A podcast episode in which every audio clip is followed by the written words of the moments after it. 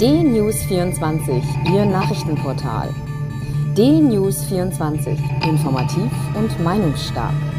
D-News24 finden Sie auch bei Facebook, Instagram, Twitter und als D-News24 TV bei YouTube.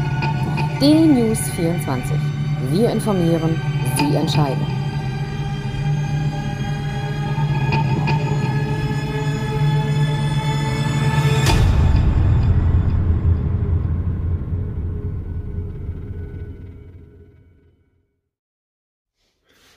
Guten Tag, ich bin Uwe Matthias Müller und freue mich, dass wir heute wieder bei DNews24 einen Bericht aus Berlin bekommen. Den bekommen wir von Dieter Harpel. Guten Tag, Herr Harpel. Guten Tag, Herr Müller. Geht es Ihnen gut? Wunderbar, die Sonne scheint. Unverdient. Und was gibt's Neues aus der Hauptstadt? Ja, nichts Gutes. Mit fast über 1500 Neuinfizierten erreicht Berlin am Freitag einen neuen Höchststand an Corona-Infizierten. Die Berliner Charité, Europas größte Universitätsklinik, reduziert seinen Betrieb auf ein reines Notfallprogramm, um auf den erwarteten Anstieg von Covid-19-Patienten vorbereitet zu sein.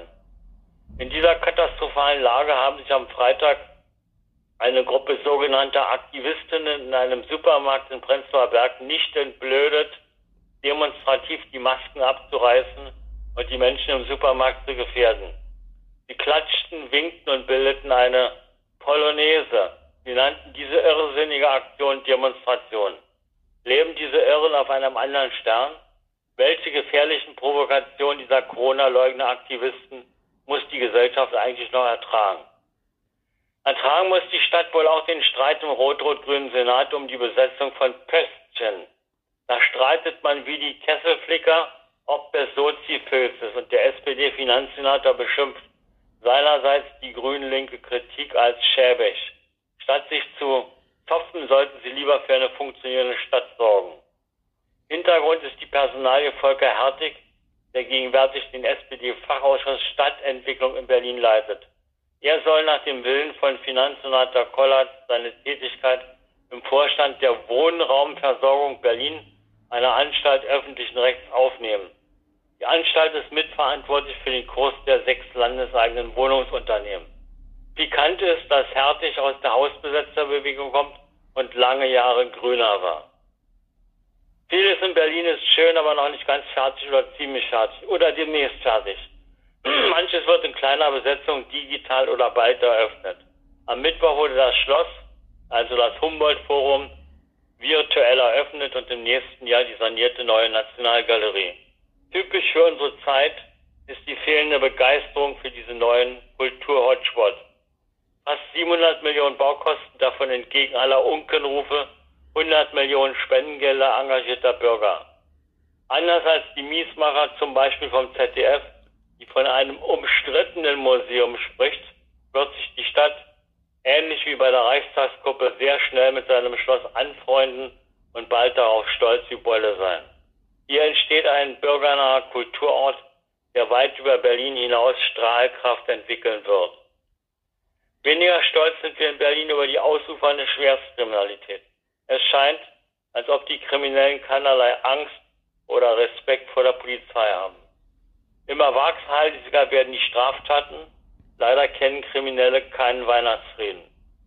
Bewaffnete Gangster überführen am letzten Ladenöffnungstag vor dem Lockdown den Sicherheitsmitarbeiter einer Geldtransportfirma vor Ikea in Schöneberg und beraubten ihn seines Geldkoffers. Die Ermittlungen der Kripo, der Abteilung für organisierte Kriminalität, richten sich gegen die üblichen Verdächtigen, also unter anderem gegen Täter aus dem Clanmilieu. Und wie üblich gibt es erstmal keine Spur. Die Berliner Polizei war am Mittwoch erneut in großer Stärke unterwegs und durchsucht im Zusammenhang mit dem spektakulären Goldmünzenraub aus dem Jahr 2017 diverse Wohnungen und Ladengeschäfte.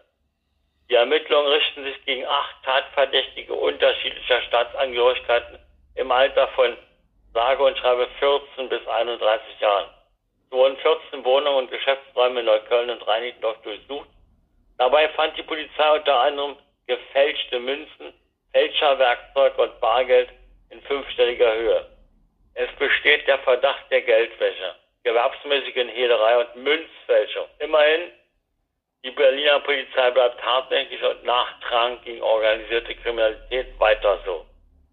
Weiteren Zoff gibt es im Senat um die beabsichtigte Abschiebung eines 21-jährigen Afghanen, der trotz seines jungen Alters bereits drei Jahre im Knast saß und bisher 71 Straftaten begangen hat.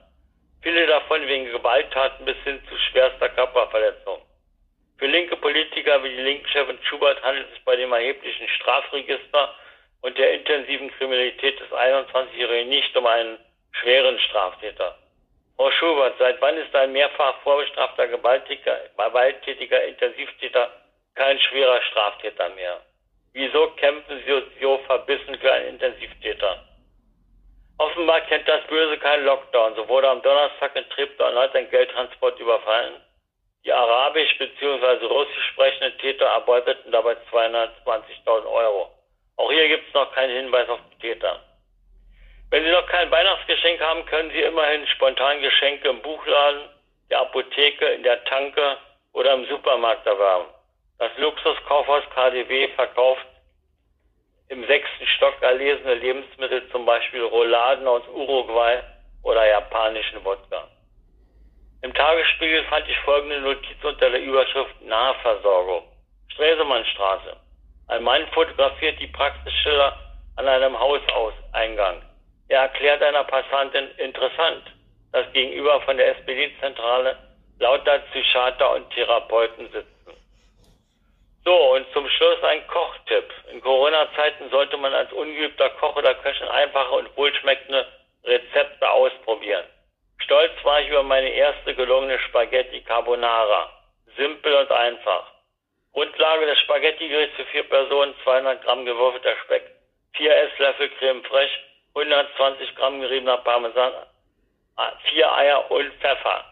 Die Nudeln in Salzwasser kochen, die Zutaten in eine Schüssel mischen, Speck anbraten, Nudeln und Soße in die Pfanne geben, etwas Nudelwasser untermischen und unterrühren, drei Minuten garen.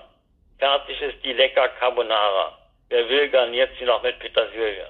Und zum Schluss herzlichen Glückwunsch an den gestrigen Sieger des Fußballspiels Union Dortmund.